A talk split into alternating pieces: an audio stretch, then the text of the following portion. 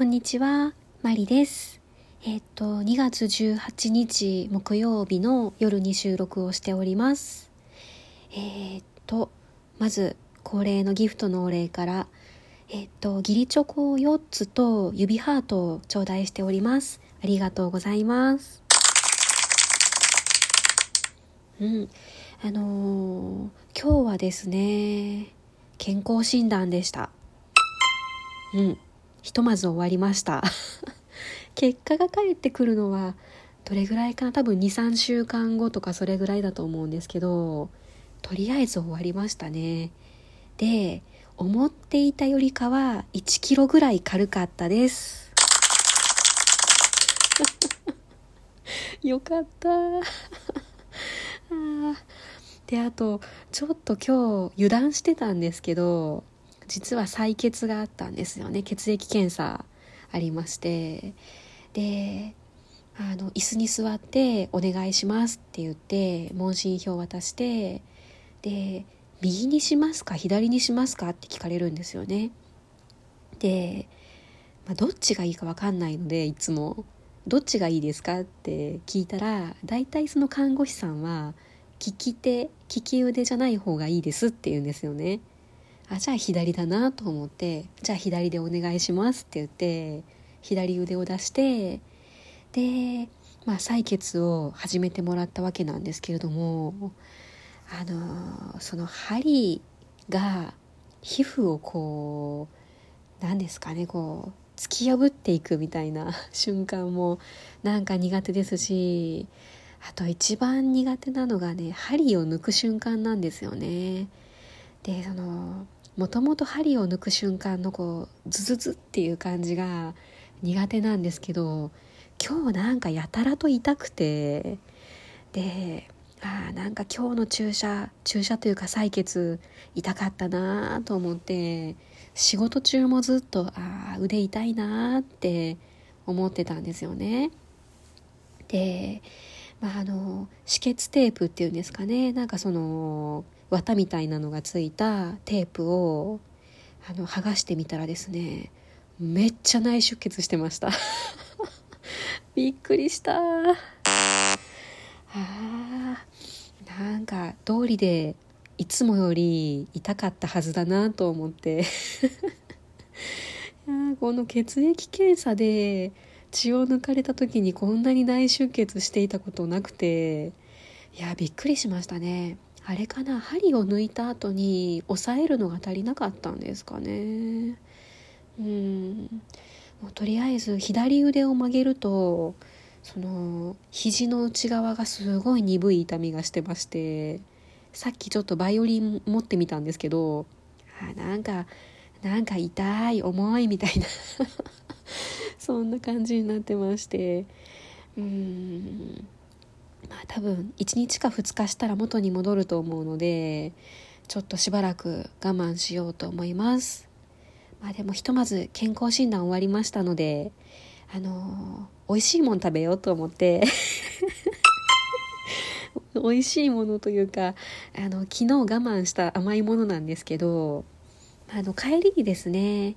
あのコンビニに寄りましてですねあのセブンイレブンなんですけどね。生チョコ仕立てのショコラナッツドラっていうスイーツとあとあったかいお茶とですね。あとあの私バームクーヘンを家に常備してるんですね。あのバームクーヘンってその輪っかになってる丸いやつじゃなくてなんていうのかな。扇形で二口サイズぐらいのバームクーヘンがあのなんか個包装のやつが9個ぐらい入ってるファミリーパックみたいなバームクーヘンがあるんですけどそれが結構あのちょっとお腹空いた時とかにちょうどよくて、まあ、あの家に置くようにしてるんですね。でそのどら焼きとお茶とバームクーヘンを持ってレジに並んだわけなんですね。でまあ私あのレジ袋もお願いすることにしてるのでその商品とレジ袋の料金を払ってうんあの袋に入れてもらっていたわけなんですけどそのセブンイレブンのお姉さんのですね服のサイズ選びのセンスが最悪だったんですよ。もうなんでそのサイズで選んだのっていうようなぐらいめっちゃちっちゃいサイズの袋を選んでてうん、まあ、そのあったかいお茶とどら焼きまでは入ってるんですよね。でそのバームクーヘンのやつってなんだろう雑誌サイズ？雑誌のサイズぐらいあるんですよね。えっとだから A4 サイズとかそんな感じですかね。A4 ファイルとか、まあ、それぐらいの大きさのものが入るレジ袋を私は当然お願いしたつもりだったんです。だったんですよ。だったんですけど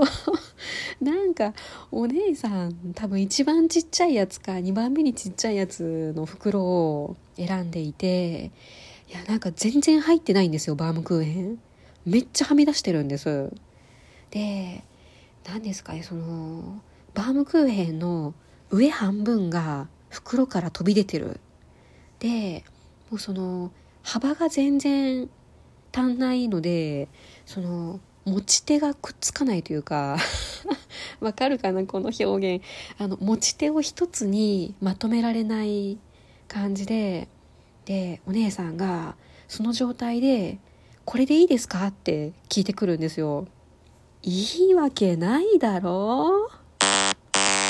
めっちゃびっくりしました。これで帰らせようとすんのと思って。でもっと大きいサイズないですかって聞いたらあのこっちのサイズになるんですが一度袋に入れてしまったので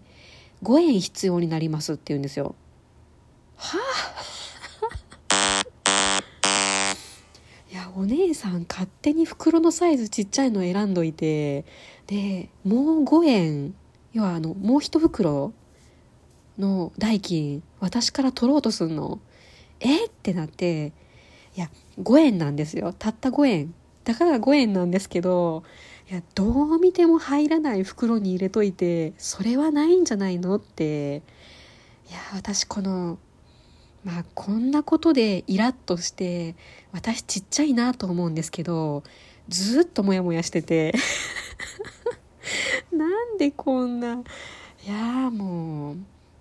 いやそうなんですよ。もう金額じゃないんですよ。5円なんですけど5円じゃないんですよ。払わなくていいものを払わされたとかもう最初からちゃんと容量を考えて袋を選んでくれっていう。あ なんか疲れちゃいました今日。うん。まああの大きいサイズの袋とそのちっちゃいサイズの袋と2つあの前向きに考えれば2つ袋をゲットしたので ゴミ袋が増えたわけなんですけどいやーなんかあの感じのいいお姉さんだと今まで思ってたんですけどあこんな簡単に人の印象って変わるもんなんだなって。あそんなわけでセブンイレブンのお姉さんにがっかりしたっていう話でした。えっとで、えー、健康診断も無事終わったので残すは土曜日の試験です。うん。あの土曜日の試験が終わったらとりあえずしたいなと思ってることがありまして、まあ、あのここでも言っていたその坊主の坊主？坊主？のあのスピーカーを検討するのももちろん一つなんですけど久々にですねちょっと DVD を見たいなと思ってましてえズバリオペラ座の怪人です。うん。オペラ座の怪人はですねあの何というか私が唯一ずっと好きな作品なんですね。あの最初にその「オペラ座の怪人」っていう存在に出会ったのは多分コマーシャルだったと思います。劇団四季あのミュージカルの劇団四季のコマーシャルが確かテレビで流れていてであのパイプオルガンの音あの独特の音楽に心をわしづかみされたんですよね。もうすごい衝撃的だったんですよ。でまああのその頃はあ「オペラ座の怪人」っていうミュージカルがあるんだぐらいにしか思ってなかったんですけどその仕事で大阪に住み始めてからですねあの劇団四季の会場が大阪にもあるんだっていうのも知りましたし社会人3年目ぐらいだったと思うんですけどそのチケットを少しお安く入手できるチャンスがありましてでチケットを2枚買ったんですね。でまあ誰呼ぼうかなってなったんですけどあの広島の母に連絡しましてですね見に行くって聞いたら行くって言ってたのであの大阪に母に来てもらってですね。で2人でオペラ座の怪人見たわけなんです。もう10年以上前の話なのでちょっと細かい描写とかはそんなに覚えてないんですけどもうとにかくそのミュージカルってこんなにすごい迫力なんだなと思ってまあその映画みたいに録画したものとは違って演者さんが私の目の前でその数メーター先で踊って歌ってその演じているっていうとにかくすごい衝撃を受けたんですね。でまあその緊急事態宣言でレッスンがストップした時に文子先生の YouTube とかももちろんたくさん見てたんですけれどもその「オペラ座の怪人」の映画の切り抜きシーンみたいなものも検索してましてですねでそこからまたちょっとハマりましてですねその「オペラ座の怪人」の本を買ったりあと映画の DVD もその時に買いましてですねで